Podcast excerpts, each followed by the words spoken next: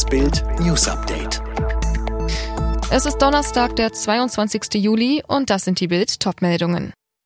Vor zehn Jahren ermordete Anders Breivik 77 Menschen. Erst in Unterzahl aufgewacht. Deutschland verpennt Olympiastart gegen Brasilien. Bis zu 3500 Euro für Betroffene in Hochwasserregionen. Breivik war ganz ruhig. Er hatte gerade 69 Menschen ermordet und jammerte über einen kleinen Kratzer an seinem Finger. Wir sagten nur, Halt einfach die Klappe.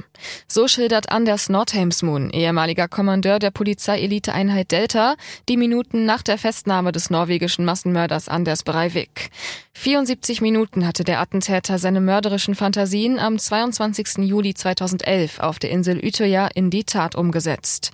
Er erschoss 69 Menschen, die meisten von ihnen waren Jugendliche in einem Sommercamp. Kurz zuvor hatte Breivik in der Osloer Innenstadt eine Bombe im Regierungsviertel gezündet. Acht Menschen verloren dabei ihr Leben.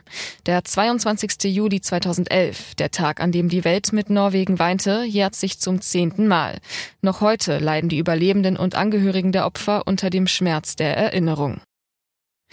Deutschland verliert zum Auftakt bei Olympia gegen Titelverteidiger Brasilien mit 2 zu 4. In Yokohama schaut es lange so aus, als würde es ein Yoko-Drama.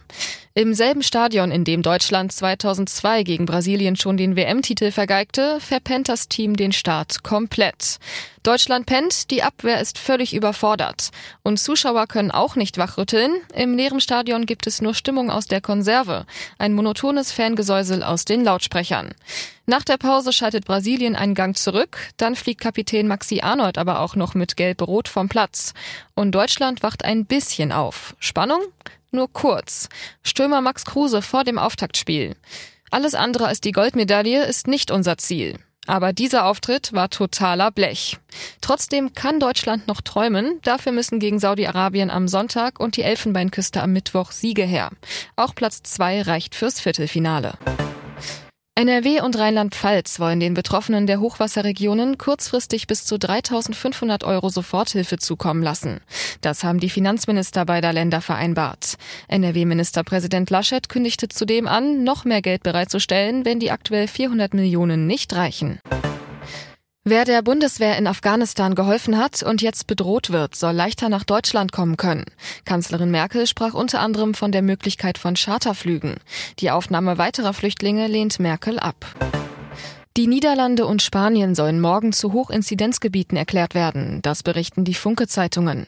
Wer aus diesen Ländern dann zurück nach Deutschland kommt, muss in Quarantäne, außer er ist geimpft oder hat eine Covid-19-Erkrankung nachweislich überstanden.